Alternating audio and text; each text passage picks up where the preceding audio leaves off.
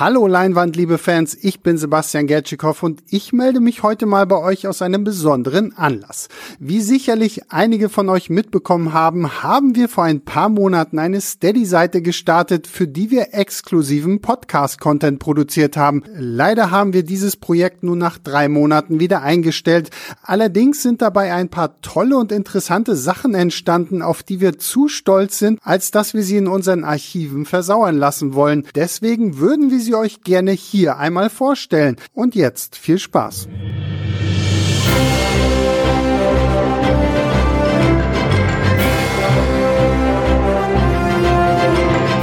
Moin Moin Filmstarts und herzlich willkommen zu einer unserer ersten Steady-Sonderfolgen von unserem Podcast äh, Leinwandliebe. Ähm, und heute bin ich, Christoph Petersen, Chefkritiker von Filmstarts.de, äh, hier zusammen mit Markus Trutt. Hallöchen. Und äh, wir sind hier für unser Format, wir nennen das mal Lieblingsfilme VS, also gegeneinander. Ähm, wow. Und wie ich das aber intern nenne, ist das das Format der gebrochenen Herzen. Denn dann das Konzept, das wir hier heute auch weiter fortsetzen wollen, ist, dass wir immer zwei von unseren Filmstaatsredakteuren zusammenschmeißen. Die werden so mehr oder weniger zufällig ausgesucht. Und dann ist die Aufgabe, sich den Lieblingsfilm von dem jeweils anderen anzusehen äh, nicht zu verraten, wie man ihn fand, sondern das werden wir gleich selbst erst erfahren, hier mitten im Podcast. Und ich weiß ja nicht, also Markus, wie geht dir das? Also ich muss sagen, Lieblingsfilm ist schon was, das ist schon äh, nah am Herzen. Und, Auf jeden äh, Fall. Wenn ich das jemandem zeige und dann sagt ihr, ach ja, war ganz nett oder ja. ach, bleib mir doch mit dem Scheiß weg, äh, dann tut das schon weh. Ja. Und äh, dementsprechend, das ist, als wenn ich jemand, ich habe kein Baby, aber wenn ich jemandem mein Baby zeigen würde und sagen würde, ach, das ist aber schon ziemlich hässlich, ne? äh, so ungefähr ist das. Deswegen äh, ist das auch immer so ein bisschen, da ist man schon ein bisschen verletzlich, wenn man sich in diesem Podcast wagt. Äh, wie ist denn deine Einstellung zu Lieblingsfilmen? Also als du jetzt diese Aufgabe bekommen hast, war das klar oder hast du dir zum ersten Mal in deinem Leben darüber nachgedacht und dir irgendwas aus den Fingern gesogen oder wie ist wie ist das bei dir? Es ist eine sehr gute Frage. Also es ist äh, die Frage nach Lieblingsfilmen kommt natürlich gerade, wenn man sich für das Thema interessiert, immer mal wieder auf und die Antwort fällt durchaus auch mal von von Tag zu Tag unterschiedlich aus. Also die Frage nach den Lieblingsfilmen ist definitiv schwer und ich tue mich auch, hat mich hier auch jetzt wieder schwer getan, einen Lieblingsfilm rauszusuchen. Es gibt eigentlich mehrere richtige Antworten, aber ich habe mich dann für einen entschieden, wo ich dachte, das könnte etwas spannender werden als vielleicht so ein paar naja, sonst gern gegebene Antworten. Ja, da sind, haben wir schon mal den ersten großen Unterschied zwischen uns. Also äh, für mich ist mein Lieblingsfilm seit fast 20 Jahren derselbe. Wow. Äh, nicht einen Tag auch nur daran gezweifelt. Äh, es ist total offensichtlich, dass ich recht habe und dass das auf jeden Fall so ist. Äh, dementsprechend äh, dann würden das äh, harte Bandagen heute mhm. mal gucken, wie es so ausgeht. Ähm, ich habe gedacht, wir würfen, wir, äh, wir haben ja zwei Filme, über die wir uns unterhalten müssen mhm. und wir haben vorher überhaupt nicht festgelegt, welche Reihenfolge wir machen. Korrekt. Deswegen ja. habe ich gesagt, wir machen das ganz klassisch und werfende Münze. Du musst mir da jetzt einfach vertrauen, weil du bist ja im Homeoffice und ich bin bei uns im Studio. Ich vertraue dir natürlich ähm, blind. Möchtest du Zahl oder Adler? Zahl, wie immer. Ich nehme immer Zahl. Und was bedeutet das dann, wenn du gewinnst? Äh, das ist eine gute Frage. Das bedeutet, dass wir mit deinem Film anfangen, sage ich mal. Okay, ich werf jetzt, ne? Ja. Es ist Adler. Das heißt, wir fangen mit deinem Film an. Okay. Auch sowieso unvermeidlich. Ja, aber es war jetzt, äh, mir war es tatsächlich egal. Ich habe mir gar keine Gedanken darüber gemacht, was ich besser gefunden hätte, aber jetzt ist es halt so. Äh, bevor ich dir dann dein, äh, deine Auswahl mit links und rechts um die Ohren haue, äh, ja. möchtest du vielleicht selber sagen, welcher Film es denn ist? Sehr gerne. Also meine Wahl fiel äh, dann trotz meiner Einladung gerade nach gar nicht so viel überlegen auf Sweeney Todd, den äh, die Musical-Verfilmung von Tim Burton aus dem Jahr 2007, wenn mich nicht alles täuscht. Nee, ist richtig, mit Johnny ja. Depp und Helena Bonham Carter. Ganz ich habe, genau. als du mir das mitgeteilt hast, welchen Film ich denn da jetzt nochmal gucken muss, ich kannte den natürlich, aber ich habe ihn jetzt nochmal geschaut, habe ich erst gedacht, Sweeney Todd, ja, da gibt's vier Verfilmungen von, der muss ja eine von den anderen meinen. Deswegen habe ich auch gleich nochmal nachgefragt, meinst du wirklich die mit Tim Burton? äh, von Tim Burton?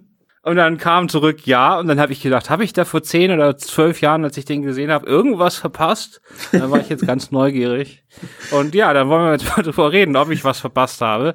Du kannst ja erstmal vielleicht erklären, wie du auf diese möchte man sagen, absurd, weiß ich nicht. Muss man vielleicht nicht übertreiben, aber auf die Idee gekommen. Ich wollte gerade sagen, das, das kannst du noch sagen, nachdem ich, nachdem ich versucht habe, das, äh, das äh, zu erklären. Dann kannst du immer noch äh, absurd sagen.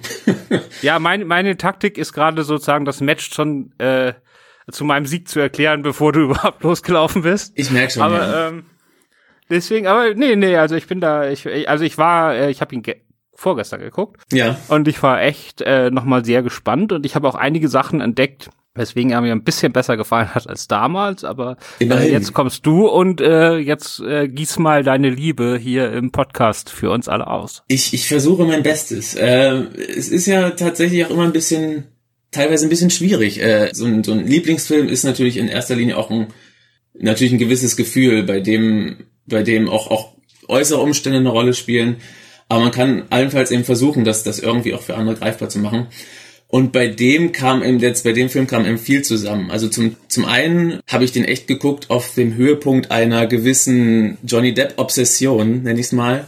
Ich habe tatsächlich, äh, so mainstreamig das ist, äh, Johnny Depp quasi wiederentdeckt mit Fluch der Karibik. Also ich kannte ihn vorher auch schon, hatte schon ein paar Filme natürlich gesehen. Ähm, bin da aber, der hat aber total Nerv damit getroffen und ich habe danach erst recht alles aufgesogen, wo der Mann mitgespielt hat. Und das fiel da auch noch total rein. Also ich war da wirklich gehuckt und gerade in, in Kollaboration mit Tim Burton, die ja eigentlich ein Dreamteam sind, äh, dass die dann noch einen, wieder einen neuen Film gemacht haben, das hat mich natürlich sofort gehuckt. Da war ich super, schon von vornherein mega gespannt. Und dann äh, hat's mich einfach wirklich völlig umgeblasen in den Film, weil es also ich sag mal so, ich hatte auch, habe tatsächlich durchaus auch eine Affinität für, für Musicals generell.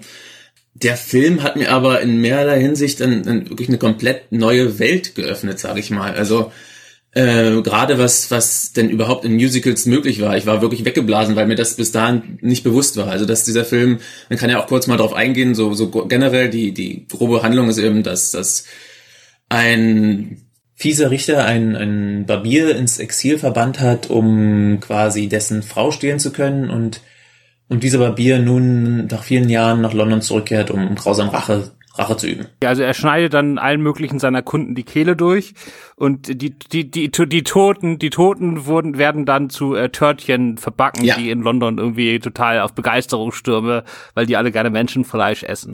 Ganz genau. Äh, genau, wie, gesagt, äh, Affinität für Musicals war sowieso da und der Film hat mir eben gezeigt, was was mit einem Musical möglich ist, indem er quasi dieses diese dieses Genre möchte ich es jetzt mal nennen mit mit solchen wirklich makabren Horrorelementen verbindet im Grunde. Also es ist ja im Grunde eine ganz eine Hommage an, an wirklich klassische Horrorfilme, was was so den, den ganzen Look angeht und auch die ganze Stimmung. Und der hat mich echt in, durch diese eigenwillige Kombination gleich von Anfang an voll in diese Welt, in diese Welt reingezogen, die im Grunde so eine, im Grunde ja eine Art Fantasy-Welt ist. Also es passiert eigentlich nichts Übernatürliches, aber es ist alles auch so überhöht und irgendwie aus, aus dieser Welt, jetzt ganz davon abgesehen, dass es eben so im viktorianischen London spielt, dass es mich auch deswegen einfach da, da so reingezogen hat und ich wirklich von Minute eins und und äh, total gehuckt war und der Film mich einfach nicht losgelassen hat. Und das hat bei den ich glaube viermal im Kino schon per bestens geklappt. Und äh, zu Hause nach wie vor also auch heute noch. Ich habe ihn jetzt auch noch mal also ich gucke ihn sowieso ja Lieblingsfilm gerne mal. Und jetzt zur, zur vor dem Podcast eben wirklich noch mal direkt geguckt. Und es klappt immer noch bestens. Also ich ich das steigert sich auch so langsam. Er fängt ja relativ gemächlich an und du hattest es ja gerade schon erwähnt, ähm, wenn dann quasi das Blutbad und die tolle äh, äh, Törtchenbäckerei da so richtig Fahrt aufnimmt, wird's eben äh, immer dramatischer und spannender. Also ja, das muss man zugeben. Also der Film äh, nimmt keine Gefangenen, der ist also wenn dann am Schluss diese, also wenn die, die Toten werden dann immer quasi von seinem Barbierschul, den kann man so umklappen und dann rutschen die hinten runter und fallen in den Keller. Ganz genau. Und wenn da am Schluss dann die mit dem Kopf zuerst aufschlagen und das richtig zer zermalmt wird, also der macht für einen, einen großen Hollywood-Film, macht der Film mal überhaupt keine Gefangenen. Zu dem Stimme und dem Look muss ich sagen, am Anfang das CGI ist halt leider nicht gut gealtert. Ja. Und er führt halt London mit so Kamerafahrten, also computergenerierten mhm. Kamerafahrten mhm. durch die Stadt ein. Das hat mir nicht gefallen. Was die perfekt hingekriegt haben, ist diese Farbe von dem Blut. Ja.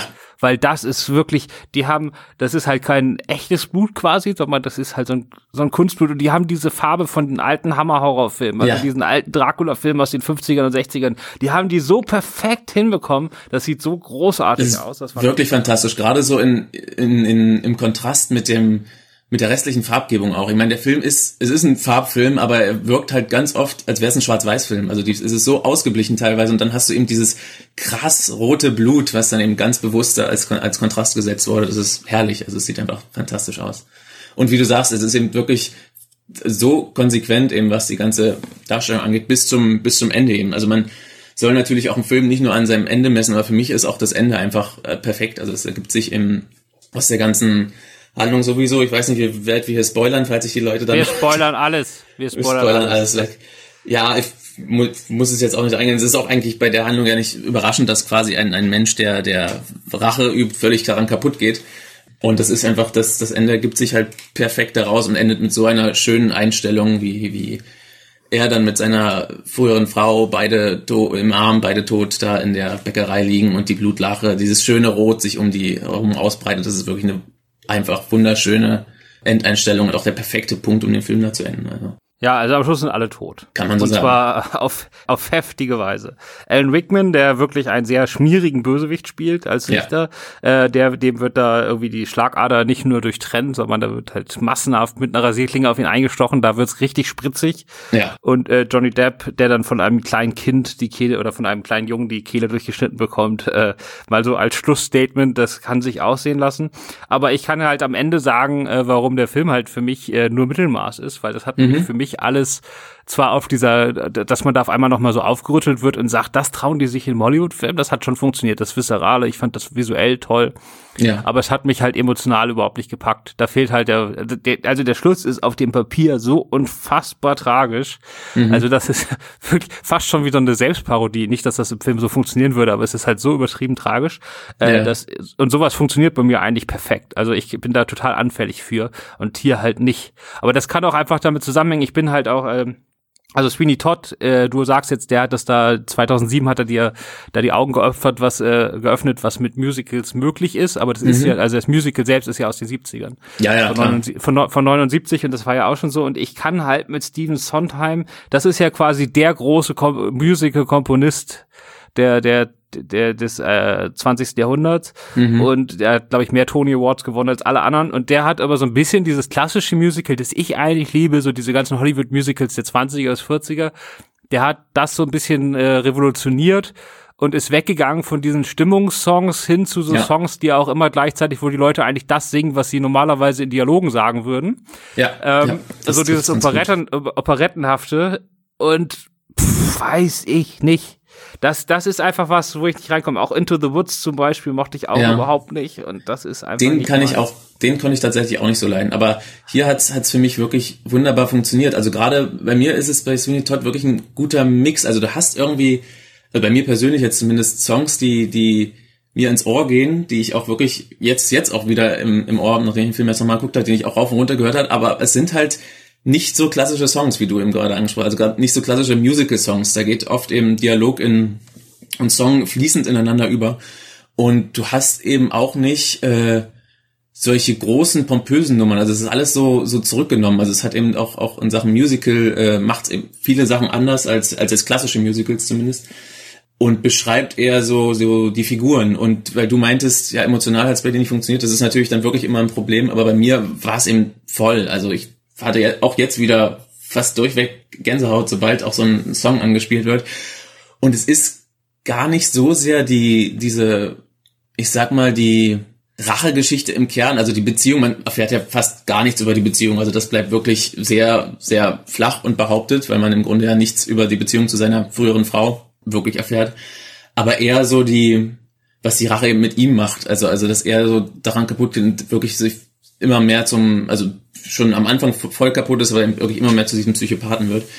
Und das hat mich, das, die Tragik darin, die hat mich eben so wirklich emotional mitgenommen und, und die Figuren, die er da, also gerade hier Helena Bonham Carter, Mrs. Lovett, die er da mit in den Abgrund reißt und die ganze Tragik hat mich dann doch schon voll erwischt, trotz der ganzen Überzeichnung.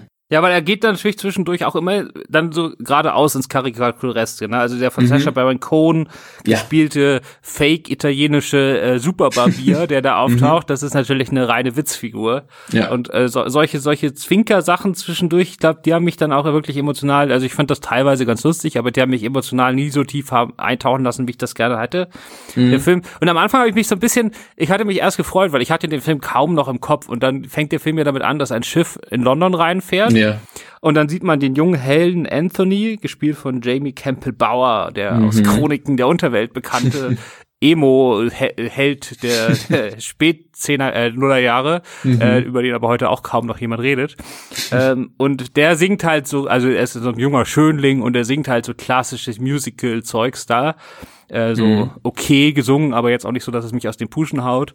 Und dann schiebt sich auf einmal Johnny Depp an ihm vorbei in den Vordergrund und singt dann so total schief weiter. Also weil Johnny Depp ist ja, ich weiß, du bist ja Fanboy, dann hat man vielleicht darüber hinweggehört, aber der kann ja halt nicht singen und äh, zumindest nicht sonderlich gut. Ja. Und ähm, das passte dann ganz gut und dann hatte ich mich darauf gefreut, dass das jetzt also schräg weitergeht, weil ich das eigentlich ganz passend fand.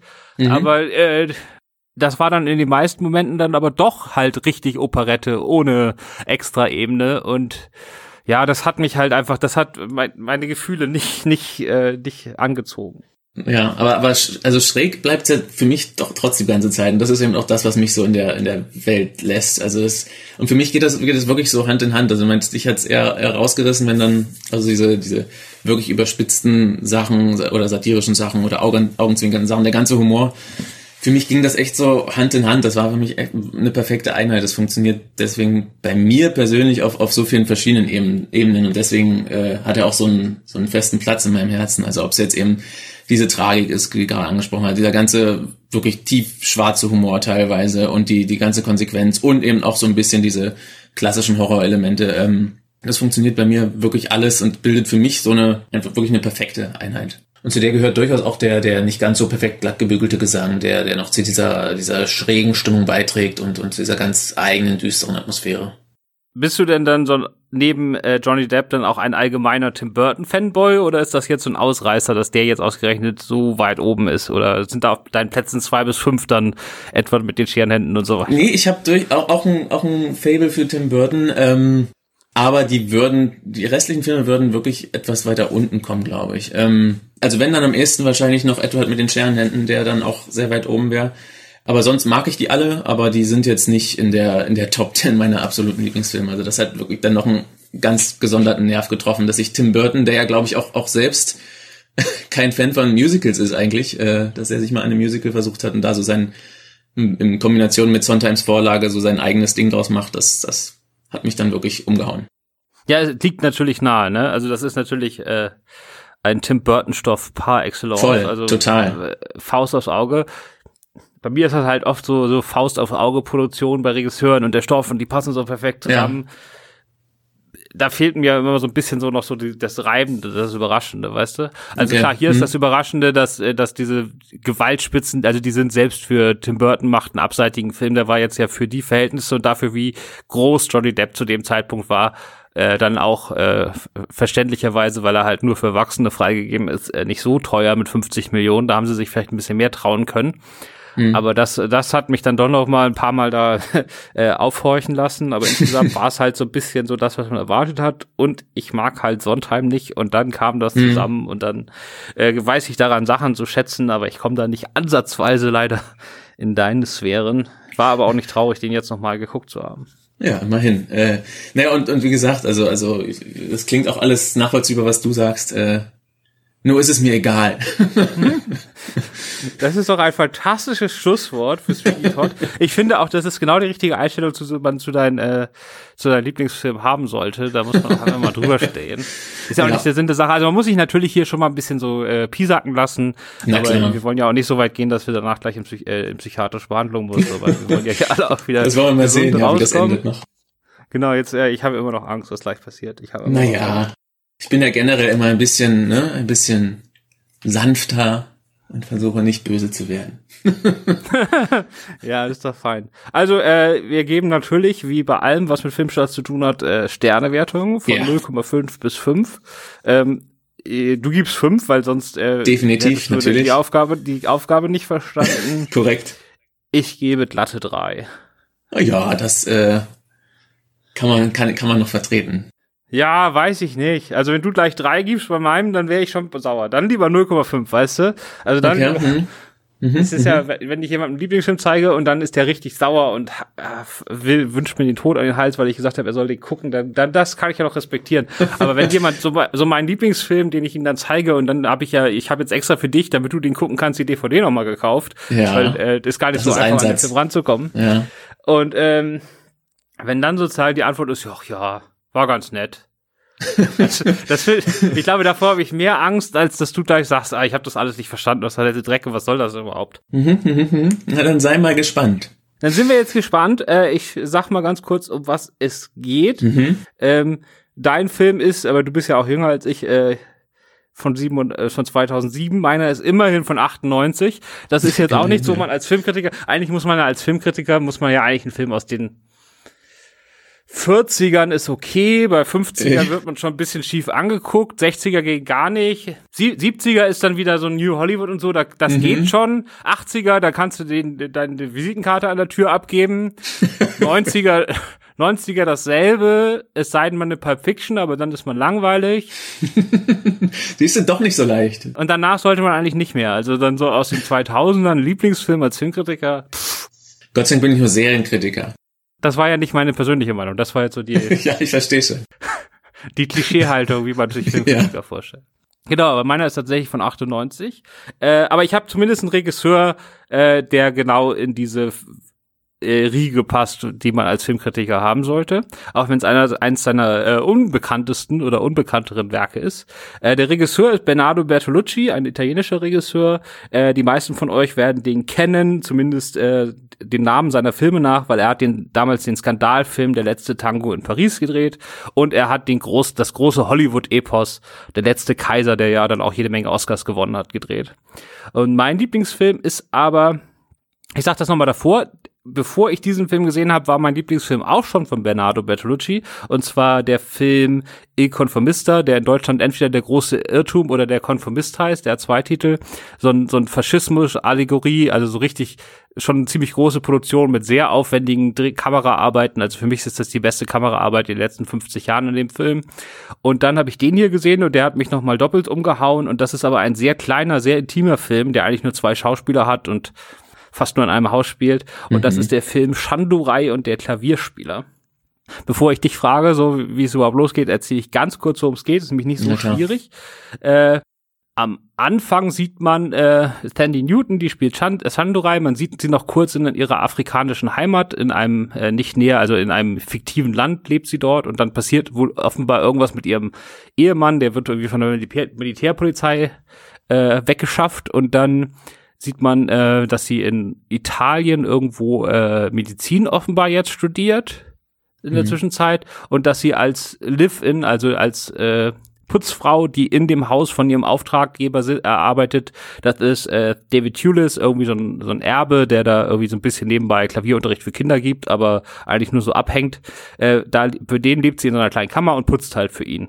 Und er verliebt sich in sie und macht dann halt Avancen, die sie irgendwann äh, abschmettert mit dem Satz, äh, sie sei ja, äh, weil er sagt, ja, ich würde alles für dich tun und sie sagt, ja, dann hol gefälligst meinen mein Ehemann aus dem Gefängnis und äh, rennt schreiend weg und daraus entwickelt sich dann dann dieser Film.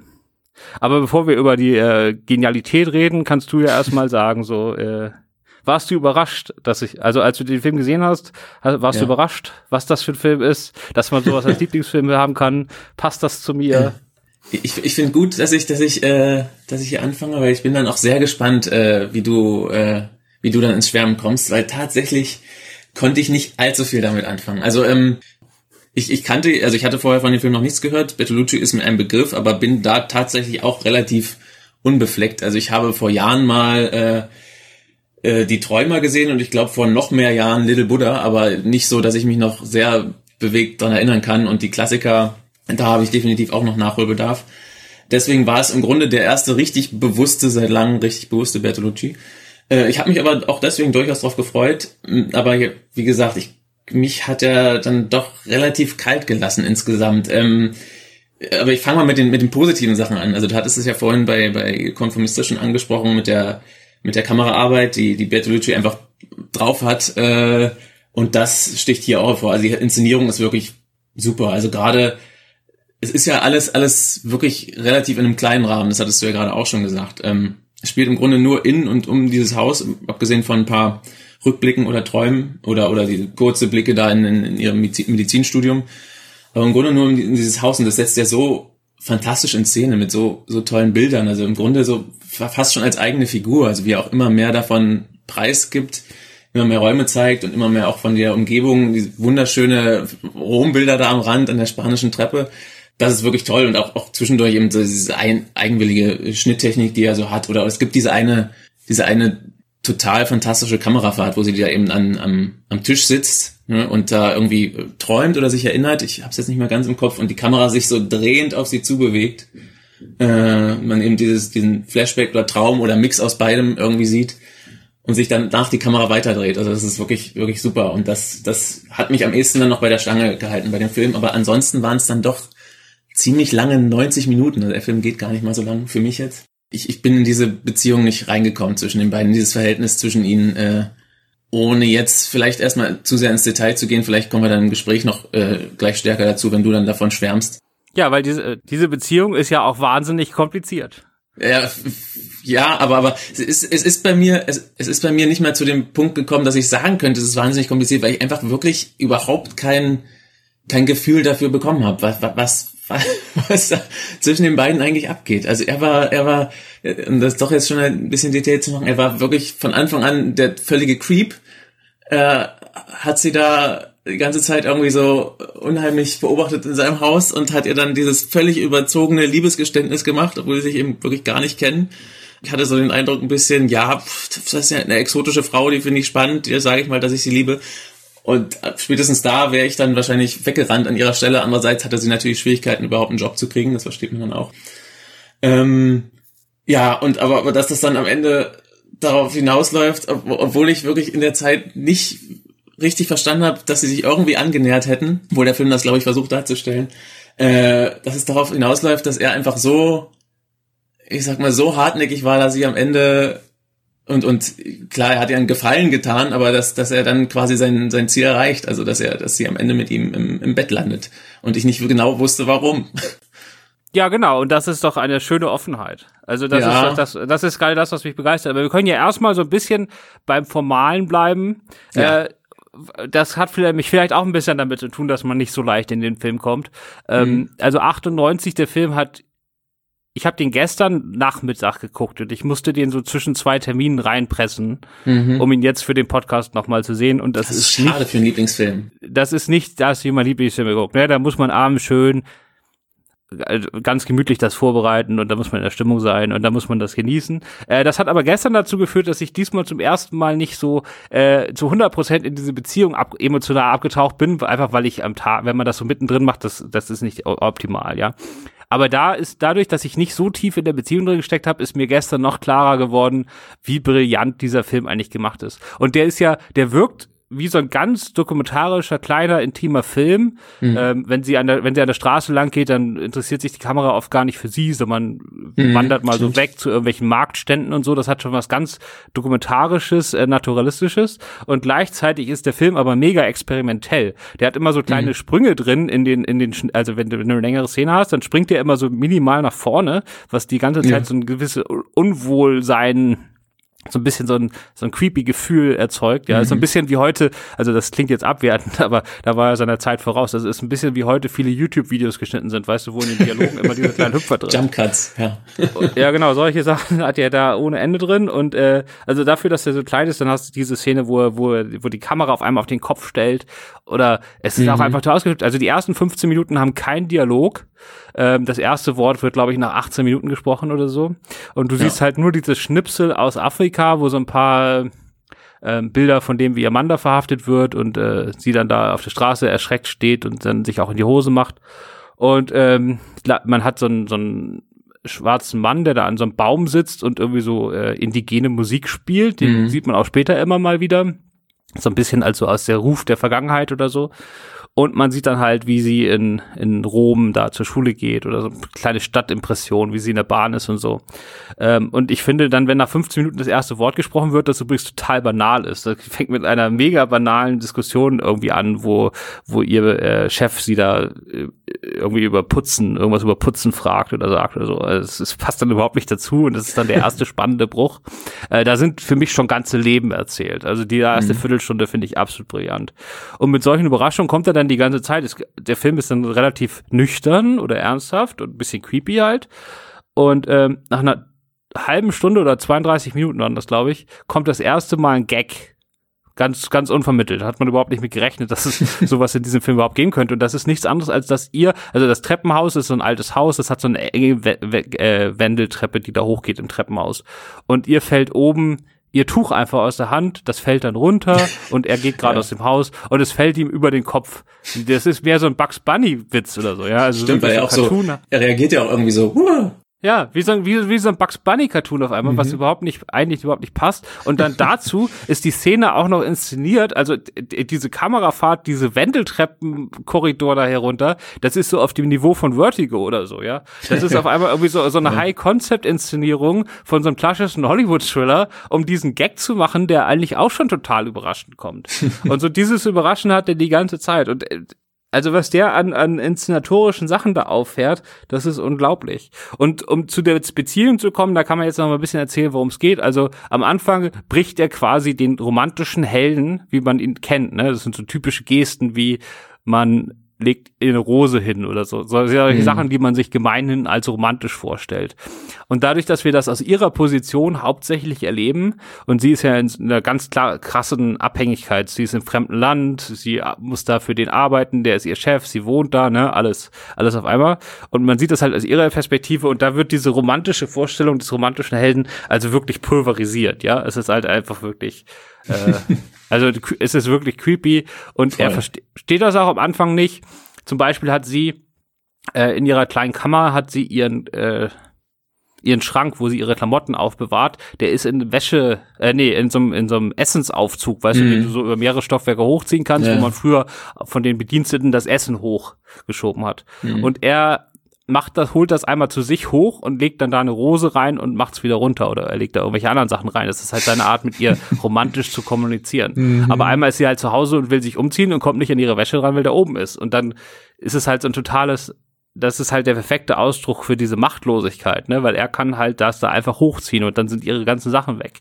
Und mhm. er meint das nicht böse oder so, also Ne, es ist schon creepy, aber es ist jetzt nicht, es ist kein klassischer Bösewicht. Und ja. dann dreht sich das so ein bisschen, nachdem sie ihm gesagt hat, wenn du äh, mich wirklich liebst, dann holst du halt meinen Mann aus dem Knast. Und die Geschichte ist halt, dass er das dann macht. Also es geht äh, vor allen Dingen darum, dass auf einmal benimmt er sich so ganz merkwürdig. Er fotografiert irgendwie all diese Sachen, die in seinem Haus stehen, äh, die ganzen Bilder, äh, alten Bilder, die er von seiner Tante geerbt hat, die verschwinden nach und nach von den Wänden.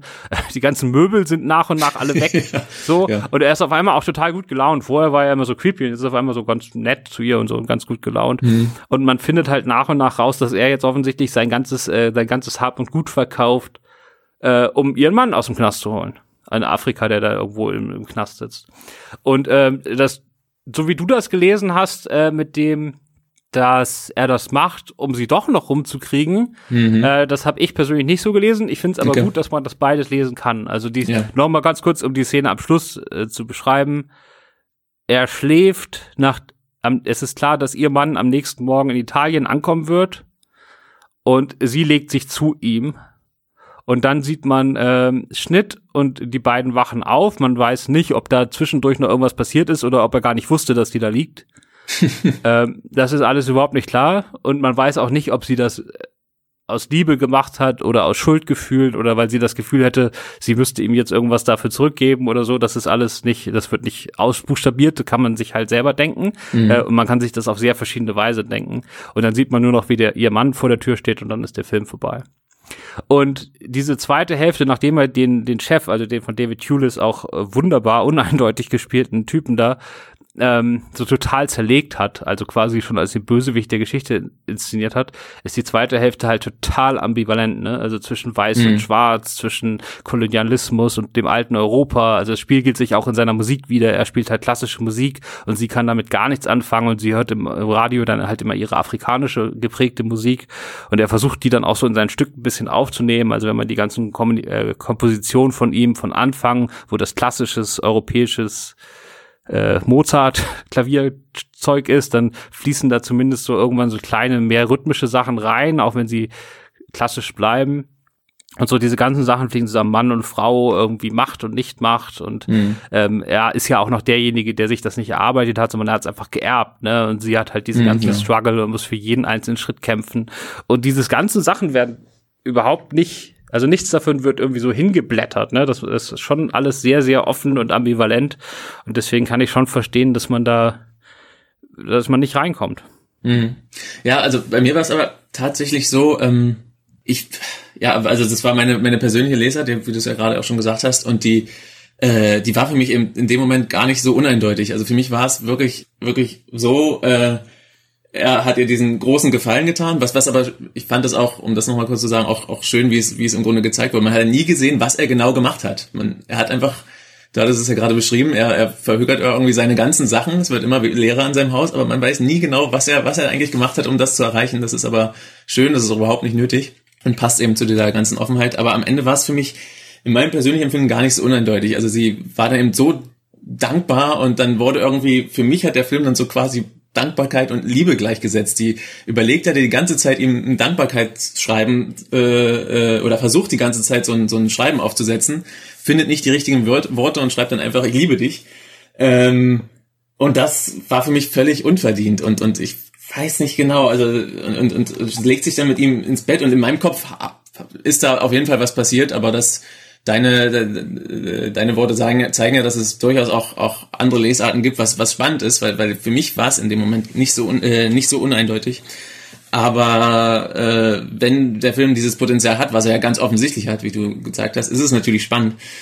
Aber bei mir selber kam das eben überhaupt nicht an. Also ich habe, äh, mir hat er dann echt nichts ausgelöst, außer vielleicht ein bisschen Unverständnis. Nee, das Ende ist ja schon so, also man kann das ja schon verstehen. Also ich meine, der letzte Tango von Paris ist ja auch mega umstritten, gerade mit dem mhm. Umgang mit Frauen und so weiter. Ähm, und auch Ab Abhängigkeiten am Set dann und äh, wer da wie in welche Szenen eingeweiht wurde und wer da wie überfahren wurde am Set und so. Und man ja. kann den Schluss durchaus als Altherrenfantasie äh, ja. auslegen, wie du das ja so ein bisschen tust. Auch wenn David Tulis damals natürlich noch nicht so alt war. Man kann es aber auch als Provokation auslegen. Äh, wenn mhm. man das wirklich liest als ein, also es ist so ein bisschen so dieses alte, nicht Sprichwort, aber so dieses, wenn du jemanden wirklich liebst, ne, dann ist äh, ihm quasi, das ist dir sein Glück wichtiger als dein eigenes, so. Mhm. Und das steckt zwar so ein bisschen drin mit dem, dass er sozusagen ihren Mann nach Italien holt aus dem Gefängnis, obwohl er weiß, dass er dann quasi raus ist aus der Nummer. Ähm, einfach nur, weil er weiß, dass äh, sie, sie dann happy ist oder so, dass er das für sie ja. tut. Wenn man das einfach nur so erzählt hätte, die Geschichte, ohne diese ganzen Brüche und ohne dass Leute wie du, die dann dieses Ende dann dermaßen äh, so verstehen, wie du es verstehst, mhm. äh, das hätte ich natürlich hochproblematisch gefunden. Ja. Also so eine richtig billige äh, Liebesschnulze da.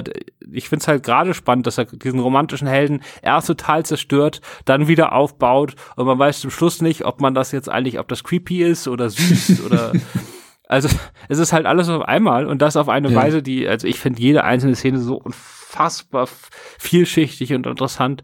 Meine Lieblingsfilmszene aller Zeiten ist auch in diesem Film. Wüsstest du, welche das ist? Deine Lieblingsfilmszene? Hm schwierig. Also vielleicht die, die Szene, wo er äh, komponiert und da in ihren Staubsaugbewegungen äh, quasi Inspiration findet, um da weiter zu komponieren. Naja, das war schon das fast ein bisschen das süß. ist das Konzert, das große Konzert ist, ist meine Das für die Kinder. Alles.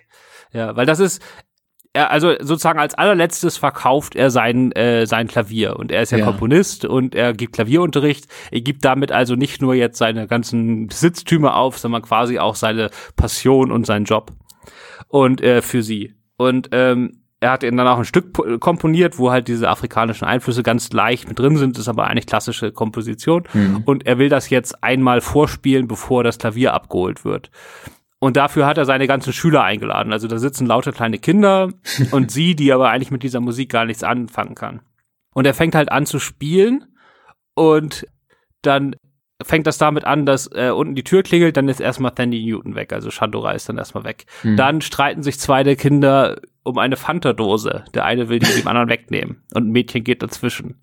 Und dann äh, quasi hin, hinten ist die Gartentür offen und dann fliegt über den, der, der Garten ist umzäunt von so einer großen Steinmauer und dann fliegt über diese Steinmauer ein Fußball. Mhm. Und dann gehen die ganzen Kinder raus und suchen diesen Ball, um den wieder zurückzuschicken. Und er spielt immer weiter und er spielt immer weiter. Und es ist quasi letztes Konzert und keiner ist mehr da, außer einem Junge, der eingeschlafen ist und dann da rumliegt. Und es ist eigentlich ein hochtragischer Moment, ne, weil es weiß ja außer ihm keiner, dass das jetzt sein letztes Konzert ist und äh, so das letzte Mal, dass er seinen Flügel dann noch hat und dass er mhm. jetzt sozusagen noch das letzte bisschen aufgibt.